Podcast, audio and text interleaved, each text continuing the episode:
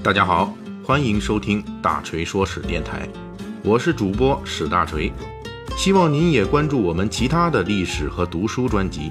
那里有更丰富的内容等着您。您也可以关注我的微信公众号“大锤说史”，在那里您可以伴着文字听我的声音。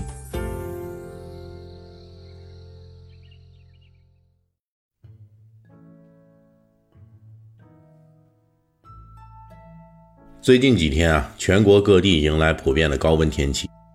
一些地区，包括我们所在的这北京，这气温都直跨三十七度。天热的时候啊，我们对冷饮的热情也会跟着气温上升。去年的这个时候，我们跟大家聊的是一种解暑的佳品啊，汽水儿。那么本期呢，我们就不说汽水了，改说一段冰淇淋重返中国的故事。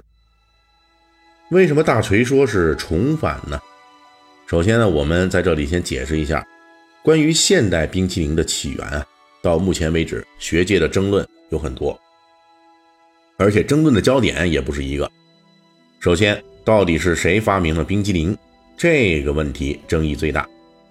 一些学者查阅了公元十三世纪意大利旅行家马可·波罗的《东方见闻录》。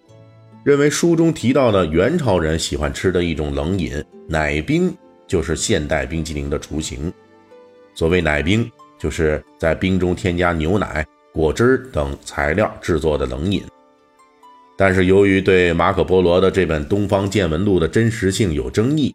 因此也有学者对冰淇淋的起源持另外的看法。比如，就有学者认为，冰淇淋的鼻祖是公元前五世纪。波斯帝国时期的冰糕，这是一种用冰、葡萄汁和水果制作的冷饮。还有部分学者认为，冰淇淋起源于公元七世纪的阿拉伯半岛，而更多的西方学者秉持的主流观点则是，现代意义上的冰淇淋起源于公元十六世纪的意大利佛罗伦萨，随后从意大利传入英法等国，最终成为当时上层社会享受的奢侈食品。之所以这个冰淇淋的食用人群啊长期被限制于上层，那呢，就是因为他们在数百年的时间里，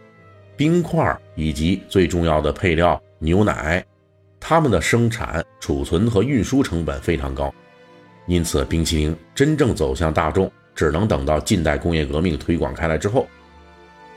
一八五一年，世界上第一家冰淇淋工厂在美国诞生了，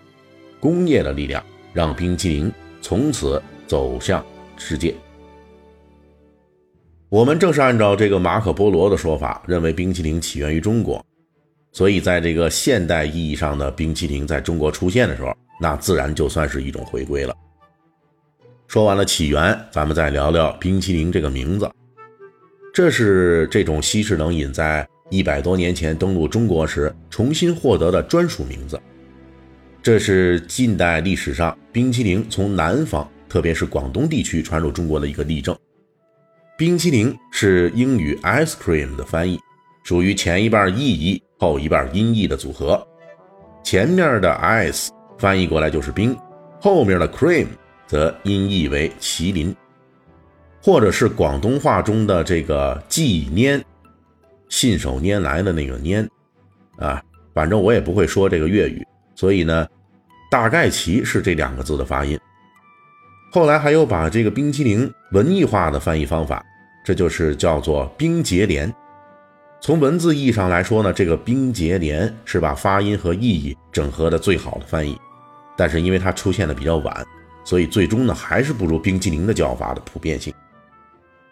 冰淇淋登陆近代中国的具体时间已经无法确定了，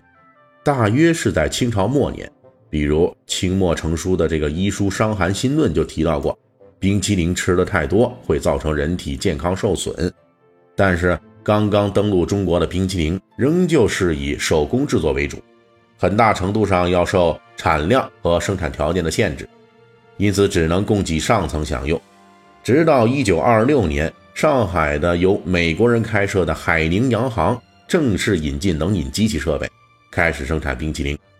从此也缔造了中国第一家机器冷饮厂，每天产量两千到三千根。这时候，美宁洋行生产的冰淇淋还属于简化本，也就是圆柱形的冰棍儿啊，冰棍儿。那么另外呢，这历史上这个冰棍儿的诞生啊，是晚于呃冰淇淋工业化生产的。这个冰棍儿啊，实际是一八五一年美国人用机器大规模生产冰淇淋之后的一个简化版本。当时美国俄亥俄州的一个冷饮店老板，为了生产更多的冷饮，就把需要牛奶、果汁和冰等各种原料制作的冰淇淋，取消掉了大部分原料。只用冰冻的水和糖精，这种简化版的，应该说是超级简化版的冰淇淋，就是现代冰棍的雏形。到了1932年，由于冰棒的销量很好，海宁洋行又从美国引进了冰淇淋设备，开始大规模生产冰淇淋雪糕。这种冰淇淋继承了棒冰的品牌，名字叫做美女牌。在民国时期。美女牌冰淇淋是影响力最大的冰淇淋品牌，一度占到百分之七十的市场份额。由于味道甜美、口感绵软、解暑降温，冰淇淋很快就在全国各大城市开始了普及。在目前保存的1941年一位上海青年的日记中记载了这么一条新闻：那一年的七月六日，气温陡升，